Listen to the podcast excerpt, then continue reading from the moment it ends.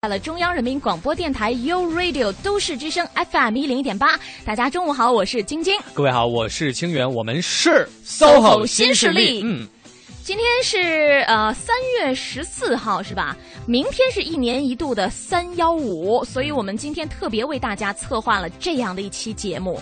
不是，我们为大家策划这样一期节目，并不是因为明天是一年一度的三幺五，那是因为，而是因为今天是一年一度的三幺四。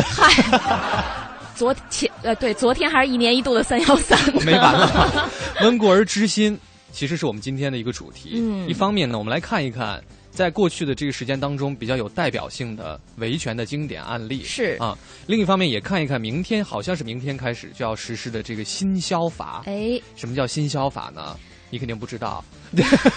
新的消费者权益保护法，哎，新消法。你跟一个本科学法律的人这么说话，你是要怎样啊？真的，呃，有哪些值得亮点，值得大家关注，或者是大家有什么样的疑问呢？也可以发过来。对，啊，我们俩呢，可能没有办法解答了。所以我们知道自己所掌握的知识水平是远远不够的，而今天就为大家请到了一位权威的来宾，他呢就是人称维权律师的。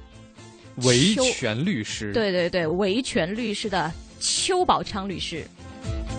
邱宝昌，著名律师，现任北京市汇佳律师事务所主任，中国消费者协会律师团团长，北京市消费者协会法律顾问。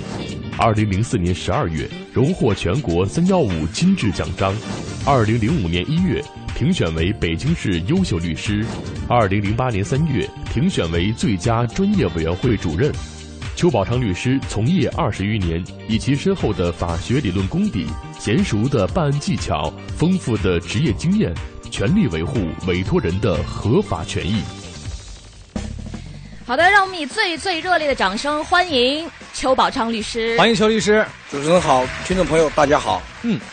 邱律师这两天真的是非常非常的繁忙，你知道吗？应该，我我能想象，您作为一个大家人称维权律师的律师来讲，在三幺五前后这些这段时间，是不是真的特别忙？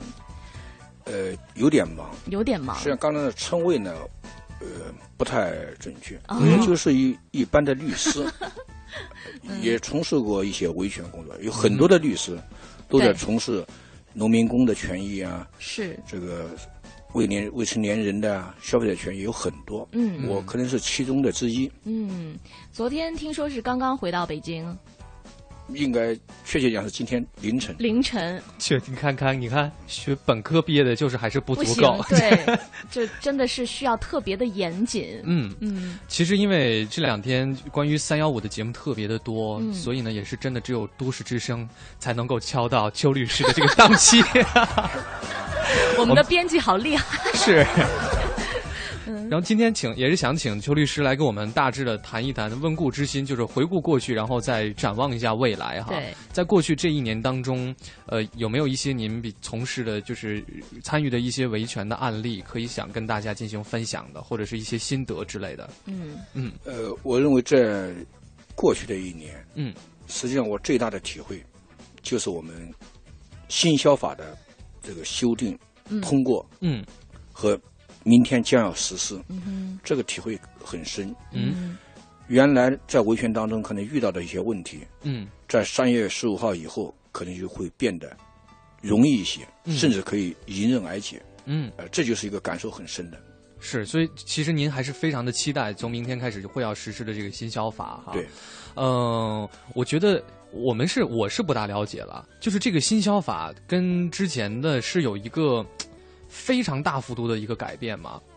呃，不是非常大幅度的改变，嗯，而是针对消法实施近二十年来我们的交易方式、我们的科学技术进步发生的变化，嗯，呃，结合一些实际情况，嗯哼，来对它进行一些规制。例如，我们交易方式发生了变化，嗯，二十年前或者十几年前，大部分都是现场购物，嗯。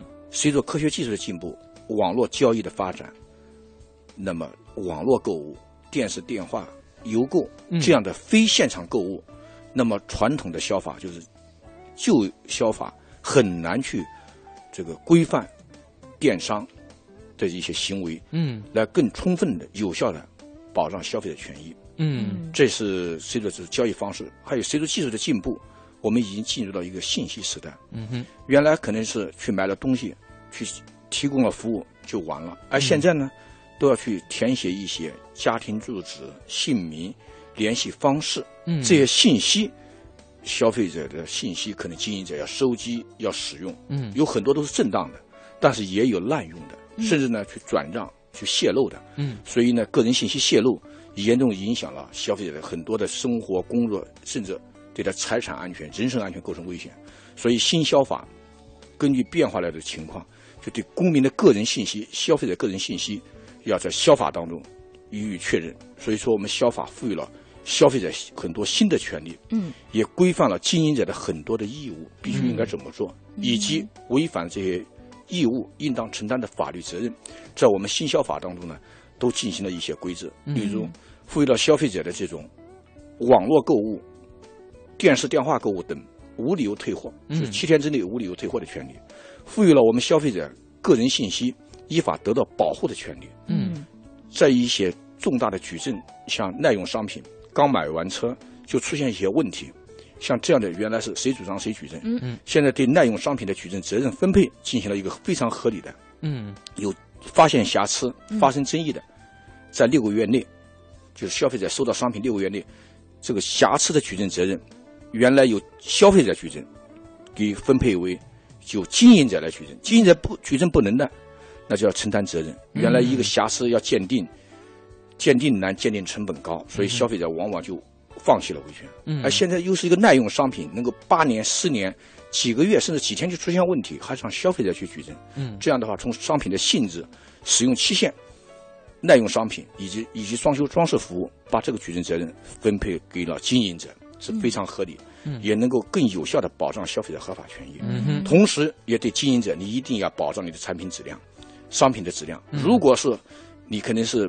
不注意提升质量，在六个月内出现瑕疵，你举证，举证可能需要成本，举证不能要承担责任，所以也能够促使经营者来提升产品的质量和商品的质量。嗯，所以其实从邱律师话当中可以感受到，这个新消法其实也是跟进了就是新时代新技术下的一些新的消费方式。对，嗯是也是做出了特别紧跟时代的一种调整。嗯那我觉得我们在下半段的时候来具体的跟大家分析一下，在新消法当中会有哪些新的变化，然后也是跟我们的生活息息相关的。其实我特别想问邱律师一个问题啊，就是在嗯当前的消费环境下吧，有哪些问题是最让消费者容易产生这种不满的？有没有哪些方面？像在快递业务当中，快递，快递不快，快递不快，快递呢，有的呢个别的消费者可能会掉包啊，嗯嗯。货不对版呐、嗯。出现这种情况。嗯。再一个就是对有一些垄断行业里面的，嗯，像可能像金融服务啊、嗯。电信服务啊，嗯。这这些领域当中有很多不满，嗯。就不满意，嗯。他们还需要改进的。当然还有很多的就是格式条款，嗯。不公平、不合理的格式条款，嗯。消费者对他们有很多的这种不满和意见。嗯是。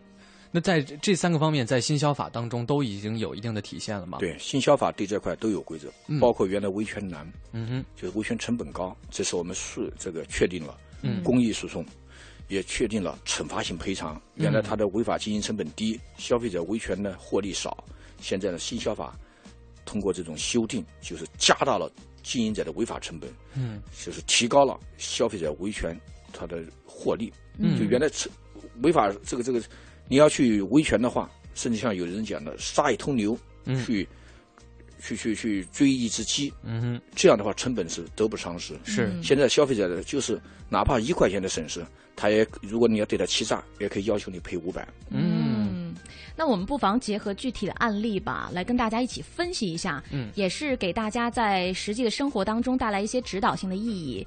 比如说，我们就讲一个案例，就跟刚刚邱律师提到的快递业是有关的。这位史先生呢，他是邮寄了两部新的手机，还有一串水晶手链和四瓶进口的鱼油，价值总价值大约一万元左右的产品。然后谨慎起见呢，他还是选择了这个某市邮政速递物流有限公司的这个营业分公司的营业部，而全部邮寄的物品呢是经过工作人员确认之后，现场进行了打包称重，收取了六十元的邮寄费用。这位史先生拿到了一张嗯某品牌的这个国内标准的快递单，知名品牌，对，而而是在四天之后。湖北的收件人打来电话，却说他当着投递员的面打开包裹，发现里面的手机和手链都不翼而飞了，仅仅剩下了四瓶鱼油和手机手机的充电器。那收件人到当地的邮局进行了包裹的复称，包裹的重量就由原来的二点六一千克变成了一点八一千克，所以史先生就要求赔偿他所寄同等型号的手机两部以及手链，或者是同等价值的人民币九千一百六十元。而得到的答复是，因为物品没有保价，所以最多给予邮费三倍，也就是一百八十元的赔偿。嗯，这个这个事儿，就是如果要是我们普通人理解起来的话，就觉得我丢了这么贵的东西，你才赔我一百八十块钱，我肯定不干呢。但实际上呢，真正的就是我们要维权，有法可依，或者是有什么相应的规章制度可以去遵循吗？呃，这个案例啊，还很特殊，也很普遍。嗯。特殊什么情况呢？它因为有格式条款，嗯，如果你没有保价，利润值一万块钱，你要交更多的油资的保价，嗯，可能就不是六十块钱了，可能甚至是一百万和二百多少了。是消费者一般的没有保价，没有保价呢，它有一个格式条款，如果物品损毁，按邮资的三倍赔偿，嗯，这是经营者的一个格式条款，嗯，所以说现在你没保价，发生的丢失缺少，他赔你三倍邮资。表面上看很公平的约定的，对他应该还会懊悔说：“哎呀，我当时怎么就没有保价？”呃，这个原来在这个邮政快递啊这个标准制定当中啊，大家有很多的不同的意见。嗯，实际上我也参与了。嗯，这个很不公平。嗯，现在我可以讲一个为什么讲很普遍？出现这种问题不是这一家，是有很多。原来我们就要求消费者不是货到付款，要货到验收后付款。嗯，你要验收。嗯，所以这块呢，他做的很好。寄的时候当着他工作人员去确认了。对，送达的时候。当面拆封，发现缺损，就是去主张这个权利了。嗯，这就可以有证据能证明，嗯，货不对版了，或或者是被调包了，嗯，是在物流方面，是快递方面，这是责任。嗯，但是呢，这个事实他认可，但是他说我只能赔你邮资的三倍，倍，嗯，很不公平。嗯，这个我可以讲一个案例，嗯，有一个类似的情况，双方协商不成，通过这个消费者提起诉讼，在法院，法院就根据法律的规定。以及和这各自条款是不是公不公平还是合理的问题的，就判定这个经营者的这种格式条款是无效，应该按照实际赔偿。嗯，所以说呢，它这里面表面上看是格式条款，我们现在新消法也规定了，嗯，就是格式条款就是不得含有这个排除限制消费者权利、减轻自己应当承担法律责任、嗯，加重消费者责任的这种条款，如果殿堂告示、通知、声明当中含有这样内容。这样条款是无效的，无效。那无效的，按照合同法实际情况或者消费关系，我们两个消费合同关系，我记得是价值值一万块钱，九千多，正因为我不愿意多交那些保价费，这个事实是确定的。那么按照实际赔偿，那就是说，由于你造成的损失，就给我赔偿。按照合同法，按照消费者权益保护法的规定来赔偿。所以人民法院呢，在有些案例当中。是支持了消费者的诉讼，但是他有个什么确定呢？原来寄件是什么样物品，丢失的情况，他都有证据来充分证明。嗯，如如果你要没有保价，不像这位消费者去做的，事前事后都有证据来证明的话，嗯，你可能记得是两万块钱，嗯，最后你很难举证是两万块钱。嗯，是。所以这块来讲的话呢，呃，消费者如果能保价，它价格合理的话，能保价的话，最好更有保障。嗯，如果没有保价的话。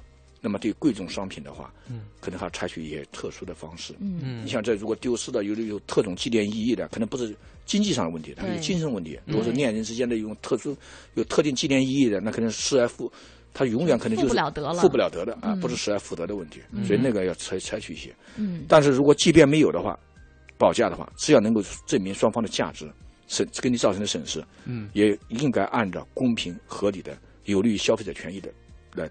支持消费者的这种诉求。嗯嗯，好，通过这一个案例，我们就是请邱律师给出了。时间呢，十一点二十分，欢迎各位继续回到中央人民广播电台 u Radio 都市之声 FM 一零一点八。各位好，我是清源。大家好，我是晶晶，我们是 SOHO 新势力。今天呢，第二时段也是因为明天到达到了这个三幺五，对，所以做了一个特别企划。是我们不是每天第二个时段都是什么什么达人时段嘛？其实我觉得今天不妨就把它命名为消费达人好了。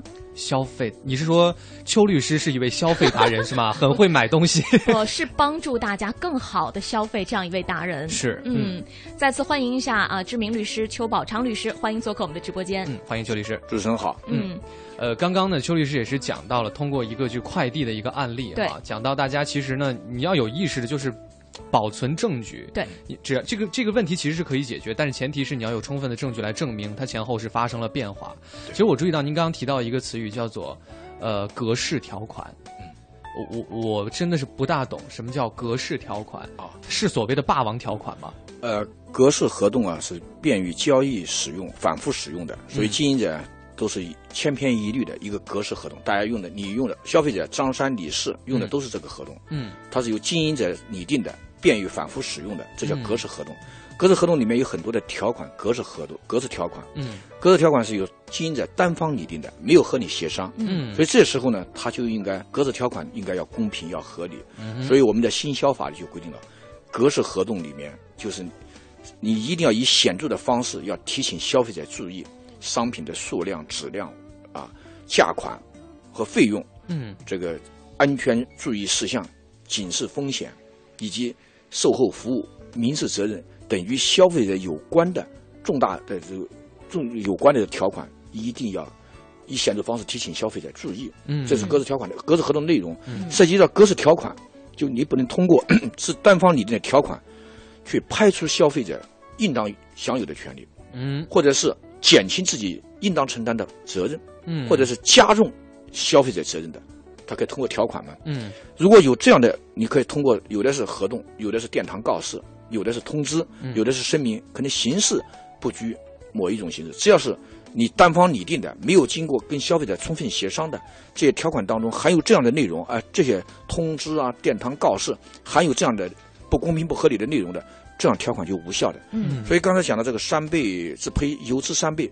只要消费者有充分证据能证明，嗯，我原来记的价格多少，或者你给我造成损失是多少，你也确认这个事实，但你不能援引这个格式条款来赔偿，是，不能是赔油资的三倍了，应该按照实际赔偿，对，因为这个条款是无效的。就是说，新消法在关于格式条款的部分也是做了明确的一个规定和，比原来更加的具体，嗯，更加的完善，嗯，啊，它是以显著的方式提醒消费者注意。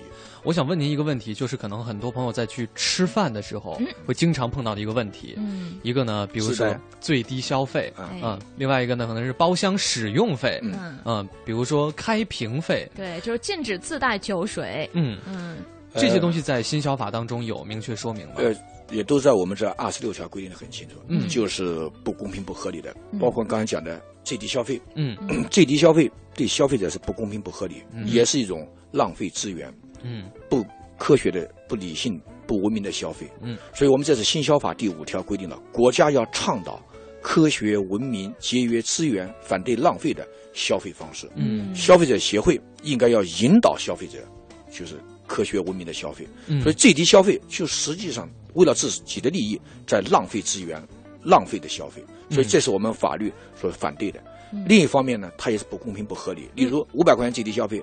我们两个人可能只能吃二百块钱的，对呀，剩下都打包，所以是对整个社会资源是浪费。嗯，所以我所以相关部门把它认定为霸王条款，就是不公平不合理的条款。是，不仅行政部门有认定，最高院的相关负责人也明确表态，嗯，对这种行为说不，嗯，就是不公平不合理的条款。嗯，我这边有个就是相关的一个案例哈，就是呢。呃，是关于开瓶费，就是他肯定是不不允许自带酒水。如果你自带的话，他会收取一定的开瓶费。嗯，那小王就暂且是小王，他请朋友去吃饭，然后自己带了一瓶酒，他觉得这个酒好，他就是不买饭店的酒。但是呢，他就想让这个服务员帮他开瓶，可是人家告诉他说，我们这边开瓶费是八十元，他其实是不想掏的，但是呢，碍于面子问题，他又不好意思不掏这个钱，他就说，那你给我开，开了之后他就。怒火中烧，就 用就没法隐忍，就觉得自己应该不不应该掏这个钱，亏大了。事后他又想去维权，对于这样的情况，现在可以解决吗？呃，这样在北京的奥运之前，就有一位消费者，嗯，对商家收取开瓶费提起了诉讼，嗯，在海淀法院，嗯，海淀法院呢支持了消费者的诉讼请求，嗯，后来经营者不服，提起上诉，嗯，在北京。第一中级人民法院。嗯，中级人民法院呢也基本上维持了原判。嗯，当然在这个说理上、理由上肯定有侧重。嗯，他如果有的说是没有事先告知。嗯，现在格式条款不公平、不合理，不管你是事先告没告知，嗯，都应该是无效条款。哦，所以说呢，对这块呢，如果小王现在的，因为相关行政部门也有表态，嗯，司法也有表态，所以他可以通过行政的投诉，嗯哼，可以通过司法的起诉。当然，为八十块钱，嗯，他可能要付出付出一些时间和精力，嗯，所以我们认为呢，规范市场行为啊，第一个经营者一定要自律。是我们的餐饮企业在这里想多讲一句。他可能有自主经营呐，得要考他的利益啊，这个我们都可以去理解。嗯，但是一定要把餐饮企业要建立在服务大众上，不要建立在什么呢？是服务高端或者服务某一个商品的去销售上。嗯，原来的高端消费八项规定以后，它遇到寒流，就实践证明它不服务于大众，对，只服务于小众或者公款消费是行不通的。同样，如果一个餐饮企业把一个经营的这种利润增长点是建立在通过低进。啊，高卖这种某些少数的酒品上也是行不通的，也不会时间长的。嗯，要薄利多销，服务大众，有更多的人来。要享受你这种餐饮，你才能够健康持续的发展，才能够更好的发展。嗯，邱律师真的说的太好了，就好像我们现在全民全社会都在倡导，比如说光盘行动，嗯，然后倡导这种特别文明的消费理念，会成为一种新的时尚一样哈。嗯，就是在大多数人的生活当中，其实我们包括餐饮企业也是希望它服务的是大多数人哈，不能只只顾那个高端的那些。小众的人群啊是，呃呃，其实我们这边还是有很多相关的案例可以来跟大家分享一下啊。通过一些具体的事例，可能对大家更好的理解消费者权益保护法，更好的来学习怎么样给自己维权有帮助。我们来看一个。还是和餐厅有关的案例好吗？邱律师，请教您一下哈。嗯，有一位呢，好，刚才小王是吧？那这个老王，他呢是于二零零一年底的时候，在某饭店自助餐厅支付了两千三百元。二零一一年底，对，嗯，办理了一张消费卡，当天他就消费了一千两百多元，然后卡上当时的余额呢是剩了一千一百多。到二零一三年初的时候。过了一年多，王这个老王再到饭店消费的时候，又办理了一张新卡，他就关注到啊，这新卡上有注明说一年有效，他就突然间想起原来自己还有一张旧卡，赶紧回家找，发现原来那张卡上面呢并没有标注有效期，于是他就立即马上向饭店打电话咨询，说这个卡还能不能用，但是被告知说这个卡已经在二零一二年底的时候作废了。为此呢，老王就多次找到饭店来理论。这种情况下，您觉得怎么样处理是比较妥当的？第一，相关部门也有规定，嗯，对着单用途的这种预付会预付卡，嗯，它的期限不能低于三年，啊，并且还要去延期。就是例如，你就假设说，你就是一年是有效，嗯，就是你提供服务的有效，超过一年不给你提供服务了，嗯，但这卡里面钱是我的，你要不提供服务可以。钱应该退给我啊！你不能无偿的占有。嗯，我这个卡里面的归消费者的金额，那你是不当得利。嗯，它是一种侵占，利用职务上便利是侵占的。所以这块从法律上它是站不住脚的。嗯，但是呢，在原来比比皆是，不仅仅是一个小饭店。嗯嗯原来大的企业，包括电话卡余额不退的问题，后来通过消费者协会的这种点评，消费者的这种质疑，后来他做了很多的改进，可以去转呢，可以延长。因为包括这个一年，就是到了一年以后，你也应该可以延长。嗯，这样的话呢，你的就是把你的服务期限延长，你还他是你的这种消费者，他还到你这消费，最终受益的实际上还是经营者，不仅仅是消费者使用便捷了，他的这种财产权没受侵害了，对你来说，他可能消费过程当中他去充值，他会对你是有盈利的。所以企业一定要把眼光放远，要。站得高一些，嗯，不要为一些眼前的蝇头小利，甚至一种欺骗的方式，嗯，来骗取消费者的钱财，嗯。嗯，明白了。所以这个不论是从法理上来讲，还是从对企业发展上上来讲，他那么做，就是把这个卡，就是不能让这个老王再使了，都是不对的哈。好，那这一时段呢也是非常感谢邱律师带着我们一起，啊，做了很多非常实用的指导和分享。那现在的时间，我们先来关注一下北京的交通情况，稍后回来。大家好，我是陈楚生，我在都市之声 FM 一零一点八，生活听我的。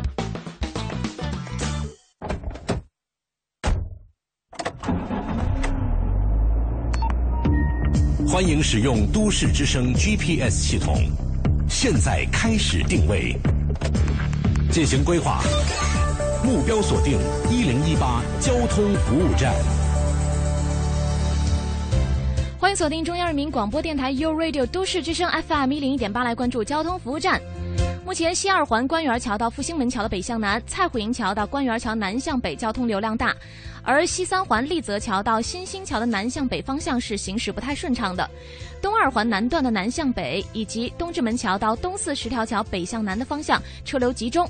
再来关注一下东三环三元桥到长虹桥的北向南方向是有断续的车辆排队现象，华威桥到三元桥的南向北也是持续车多的，建议大家最好提前选择周边的道道路来绕行一下。最新最快的新闻资讯，尽在一零一八都市优先听。奥运村博瑞汽车园区和您一起领先一步，掌握时事动态。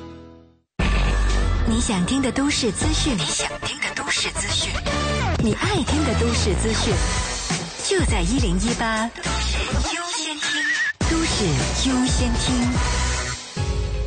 大城小事早知道，都市资讯优先报。这里是一零一八都市优先听，我们来了解一组财经消费方面的新闻。昨天，北京市住建委、市发改委、市财政局下发通知，两房并轨从四月一号起实施。据了解，新规对于廉租家庭的影响不大，承租家庭租金不变，且廉租家庭如不再符合标准，转公租房可不用换房。一月一号到三月十一号，北京新盘签约套数为。一万一千三百三十三套，同比大跌百分之四十八，而成交均价则同比上涨百分之二十一点四，达每平米两万六千三百七十一元。昨天，央行在公开市场上开展了一千亿元的逆回购操作，至此，本周对冲掉到期正回购后，央行共收水四百亿元，环比下降超过四成。国家统计局昨天公布的数据显示，一到二月规模以上工业增加值同比实际增长百分之八点六，创二零零九年四月以来新低。专家表示，如果数据短期内没有改善，预计稳增长和相关改革措施会加速出台。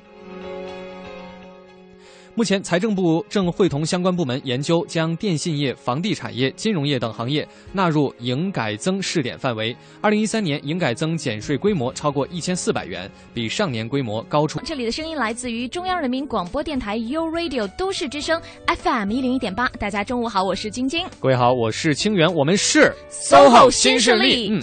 今天呢是三月十四号，我们也是为各位特别企划了一期关于三幺五的特别节目。对，嗯嗯，所以今天我们特别荣幸的请到了一位非常严谨、非常专业的律师，他是邱宝昌律师。邱宝昌，著名律师，现任北京市汇佳律师事务所主任，中国消费者协会律师团团长，北京市消费者协会法律顾问。二零零四年十二月，荣获全国三幺五金质奖章。二零零五年一月，评选为北京市优秀律师；二零零八年三月，评选为最佳专业委员会主任。邱宝昌律师从业二十余年，以其深厚的法学理论功底、娴熟的办案技巧、丰富的职业经验，全力维护委托人的合法权益。再次欢迎邱律师，主持人好，听众朋友大家好，嗯。其实今天邱律师来呢，也是跟我们分享很多关于新消法当中的亮点，对，和大家值得大家去注意的一些问题。是，呃，在一开始的时候呢，邱律师讲到了，其实呢，这次新消法为什么非常有意义，就是因为大家的这个消费生活方式已经发生了变化。嗯，它呢跟进了你这种生消费方式的变化，也做了很多的这个规定和修改。我觉得可能很多朋友会关注到一点，就是关于网购方面的这个规定。是，嗯，因为现在网购实在是太普遍了。是对，而网网购方面的这个遇到的问题也很多。对，消费方面的纠纷特别多。有注意到一点，就是这个网购享有七天的这个无条件退货。对，这个具体是怎么样的呢？这个就是因为交易方式的变化。嗯。通过网络，也就是非现场购物，人们对这种购买的商品或接受的服务啊，它真实情况和他在网络或其他方式了解到的可能有一些差异。嗯，有的叫货不对版，像这个技术手段有色差等等。没错，所以他的充分知情权受到一些限制，所以进而就影响他的自主选择。从表面上看是你选择的，但他确实他的知情权、选择权受到一定的影响。嗯，所以但是呢，又是你去交易的，所以呢，在国外都有一种允许消费者无理由退货。所以这块呢，就根据交易方式发生了变化，不像原来拿粮去换羊啊，或拿钱到现场去买，看货比三家，看得很真切。所以为了平衡消费者的这种信息不对称和经营者的信息不对称，嗯，通过这种特定交易方式给消费者。无理由退货的权利。嗯，第一，时间从你接到商品七日内。嗯，第二，你行使这个退货的权利不需要说明理由。嗯，就应该退。所以这就是对消费者权益啊一种充分保障。嗯，就是给大家一个七天的冷静期，哎，或者叫反悔期，是吧？或或者叫后悔权、后悔反悔权。嗯，这呢表面上看是给消费者权利了。嗯，因为这个新的交易方式发展很很迅猛。如果消费者这方面权益受到侵害，他可能就通过这种交易方式啊，他有担心，他就不敢消费。嗯，这样的话解除他的后顾之忧。如果是因为你不满意，或者是你的知情权、选择权确实受到一些影响，去选择的商品，可以没问题，可以退。嗯，这样的消费者权益得到保障了。同时呢，消费者敢于通过这种方式放心大胆的消费，嗯，他就没有后顾之忧了。嗯，所以呢，他敢于消费，所以能够增加这种消费方式的交易量。嗯，所以对经营者也是有利的。哎，也是推动消费的，推动消费。所以也是呢，这个行为呢，我认为它第一是保障了权益，保障消费者权益。嗯，也呢保障了经营者的权益。马上我们再说。嗯，同时呢，它也规范了这个交易秩序，就你不敢去通过这种网络啊、色差技术啊去欺骗消费者。嗯，你要欺骗消费者，消费者可以去。退无理由退，不欺骗都有权利退，你要欺骗更退，所以他不敢去欺骗了。嗯，你让你更诚信，能够起到客观的，起到一种规范行为。嗯，同时呢，他敢于放心消费，能增加你的交易量，能够促进电子商务，促进网络交易的发展。所以这一条规定呢，是有利于这个交易方式的各方当事人。嗯，但是呢，我也为了考虑到个别购买人滥用无理由退货的权利。嗯。他所以做了一些规定，也考虑到经营者的这种实际利益。嗯，例如你自己定做的，嗯，你买了房子定做的家居，嗯，你再退后，他卖给谁呀？就是他不是通用的嘛？所以说他有室内商品，不给你无理由退货。有四类，四类，第一是定做的，定做消费者定做的；第二鲜活易腐的，嗯，七天之后七天之后你再退它就坏了。玫瑰花啊啊，哎，这可以吗？玫瑰花肯定是。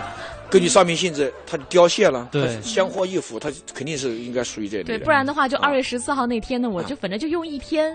对，二月十六号我退货了，不用。买来的是鲜活的玫瑰，退回去的是玫瑰花干儿，所以这个是不给退的。嗯。再一个就是数字化商品，拆封的音响制品呢，嗯，或者是下载的计算机软件呢，像这样的不给退的。嗯，因为你可以下载的话，你 copy 以后了，你的目的达到了，经营它怎么去经营？是。再有一个就是报刊。报刊。啊，就是期刊的报纸，因为这太有时效性，时效性的这不给退。嗯，但是呢，这室内可能还不够，还有根据商品的性质不予退货的，不予退货的，消费者购买前呢，购买是确认的，不予退货的，这样消费者也没有这种退货的这种权利了。嗯，并且还有一些限定，退货商品要完好。嗯，并且呢，退费退货的费用。运输费用，嗯，由消费者承担。啊，退货的费用是由消费者来承担的。他如果是有理由的，像三包有质量问题，那退货的费用肯定是经营者承担的。那这里面你承担，但是呢，可能要同质的电商，你也开个店，我开个店，我就对消费者承诺，你要无没有原因退货的，我来给你付运费，他肯定会选择我，不会选择同同样情况不选择你，没错，因为他可以更对他有利嘛。嗯，所以为了鼓励竞争，所以讲呢又有个约定，有约定按约定。经营者如果愿意承担这个费用，法律是也是支持的。嗯，如果没有这样约定，一般就是消费者承担。嗯，所以呢，消费者不会用通过这种试用试穿来大量的退换货。这也是呢平衡一种商家就是电商和消费者权利，既保障你的充分知情、充分选择，也保障了商家的正当合理的利益。所以这个条款的设置是非常公平和合理的，嗯，有利于这个这个电子商务的迅猛发展。嗯嗯。另外呢，还有我们的二十八条，就对这种网络销售的，你必须要把经营者他的地址、经营的地址、联系方式，你一定要告诉消费者，应当提供。嗯，不仅仅是这这些经营者通过网络提供商品和服务的，再有一个就是通过这种呃提供保险、证券和银行这种金融服务的经营者，嗯，你也要把你的经营地址要提供，所以要把这种金融消费纳入到我们的。消法的调整，就你不能有的到了银行去，本来是去存款的，最后怎么买了一个理财保险不知道，或者买了一个分红保险，后来上当受骗了。所以你要把真实的这种经营者是谁，经营地址是谁，包括数量、质量、服务价款等等都要告清告诉清楚。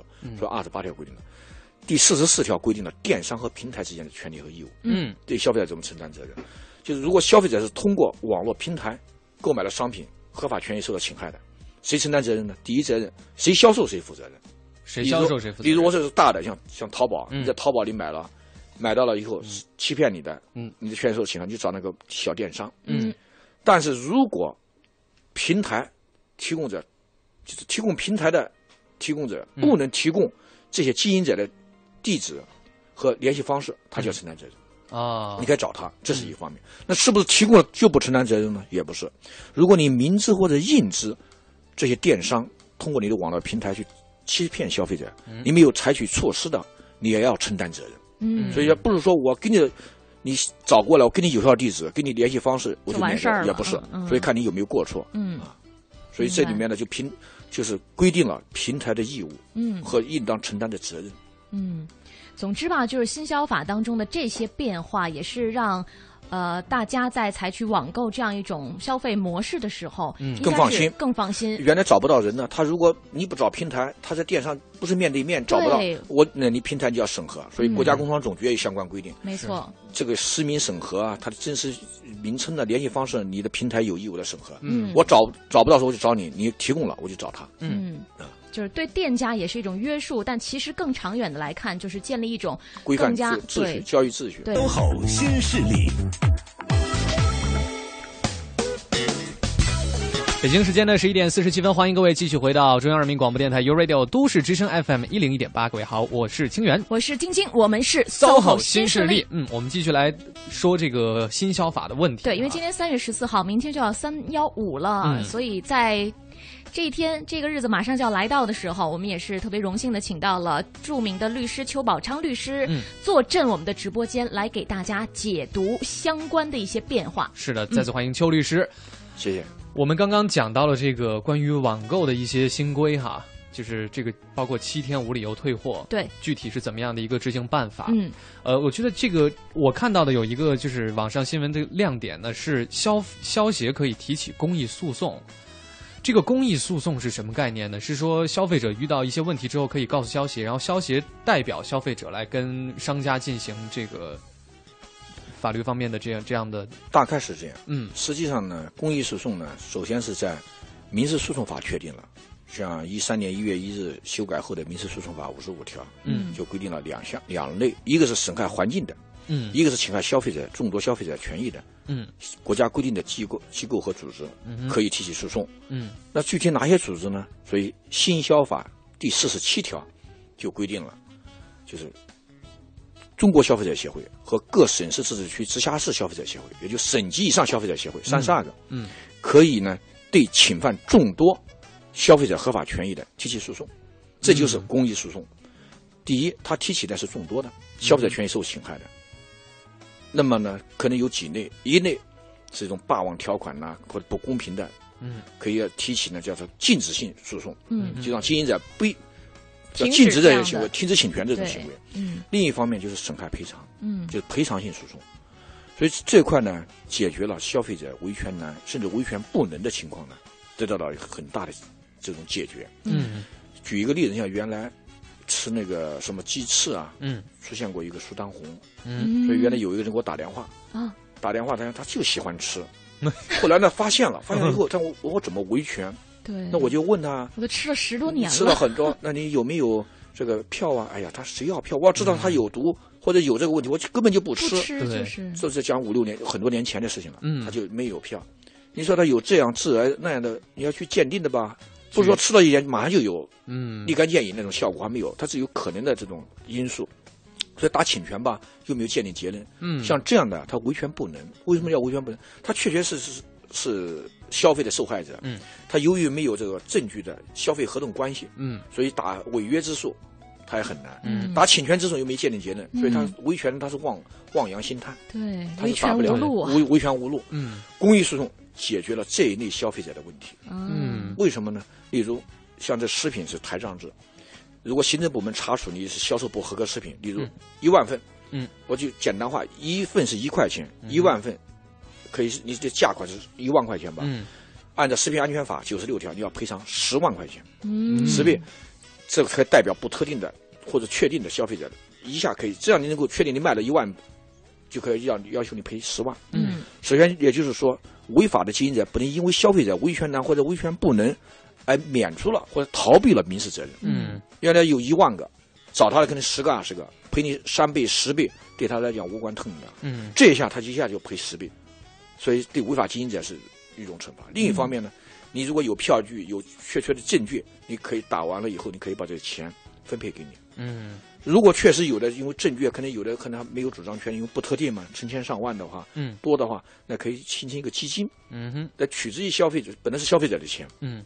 那如果消费者由于这样原因那样原因没有给领取的，可以成立一个基金，它用于消费者维权。嗯哼啊，所以这样这样的话呢，就是这样，不能因为我们维权不能或维权难而让经营者占了便宜。嗯，钻了空子，钻了空子啊！所以这是公益诉讼。嗯，我有一个疑问，就是在这个公益诉讼的这个触发条件是怎样的呢？是说一定要有多少消费者反映了这个问题，还是说消协会自己的去发现这样的问题，他主动的提出这种诉讼？呃，这是第一，是众多消费者权益受到侵害的，嗯，这是一个前提条件。嗯嗯。第二，怎么去受理呢？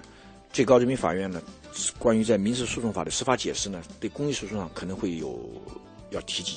嗯，要涉及这方面的规定，例如公益诉讼的诉讼费用的问题啊。嗯，所以现在呢，法律制度上有了，但具体的操作程序呢，一个要有司法解释，嗯嗯，一个呢就是消费者组织呢，消费者协会呢，他可能他要有一个什么样的案件去受理，怎么去受理，他也要得有一个程序。嗯，所以三月十五号以后呢，他们也在紧锣密鼓的，包括最高院的啊，高院的司法解释和相关的这种细则细则，可能都会有相应的啊出台。嗯。明白了哈，就是又一个大家心中的困惑被解答了。嗯，再有一个就是一个惩罚性赔偿。惩罚性赔偿，原来就是我们知道就是双倍赔偿，现在可不是双倍了。那是你要欺诈消费者。要增加三倍，实际上就是四倍的赔偿。增加三倍，增加三倍，加上本的一倍就是四倍，退一赔三嘛。嗯再一个，原来呢没有一个最低的保底的。就是要双倍嘛，一块钱就赔两块钱，两块三倍。现在是一块钱赔四块，赔赔三块，就是赔你三块，要退一块，退一块嘛，就四块。但是增加三倍不足五百的，按五百算。哦，你如果原来买的一块钱的东西，你欺诈我，嗯，也前提是有欺诈的，嗯，我要求赔三倍，三倍的小小额的就三块钱，嗯，三块钱我可以要求赔多少呢？赔五百，嗯，哦，所以这样的对你不能要因为数额小，消费者有的就放弃了，对，是这样你有利啊，就是你可以对。促进消费者。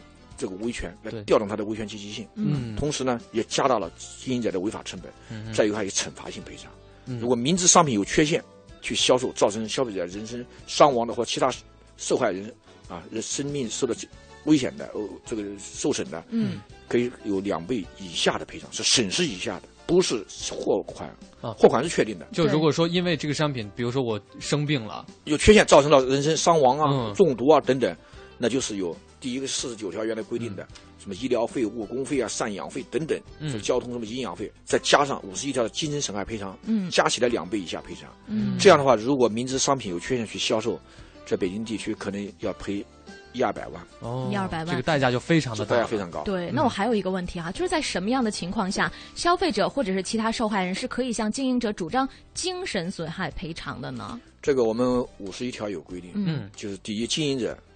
侵害消费者人格尊严，嗯，侵犯消费者侵犯消费者人身自由，嗯，侵害消费者个人信息依法得到保护权利的，有精神损害赔偿，嗯，但是这里面主要是指什么？搜身啊，限制人身自由啊，侮辱诽谤啊，就例如怀疑你偷东西了，啊，限制你人身自由，不让你搜你的身，嗯，甚至侮辱诽诽谤的，这样的就有精神损害赔偿，嗯。